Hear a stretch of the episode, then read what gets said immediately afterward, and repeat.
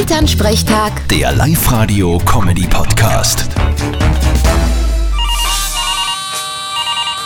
Hallo Mama. Grüß dich, Martin. Du, wir haben's.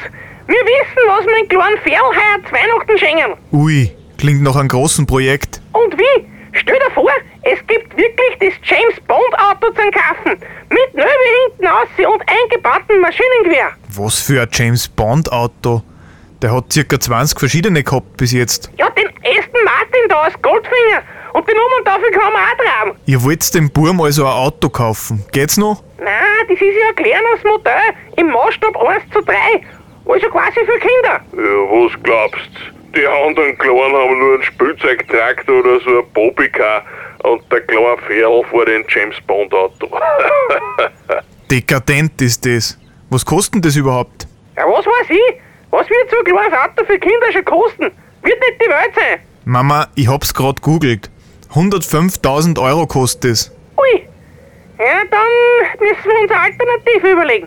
Hättest du eine Idee? Ja, ihr konntet mir ein neues Auto kaufen. Meins ist eh schon 10 Jahre alt. genau, so schauen wir aus.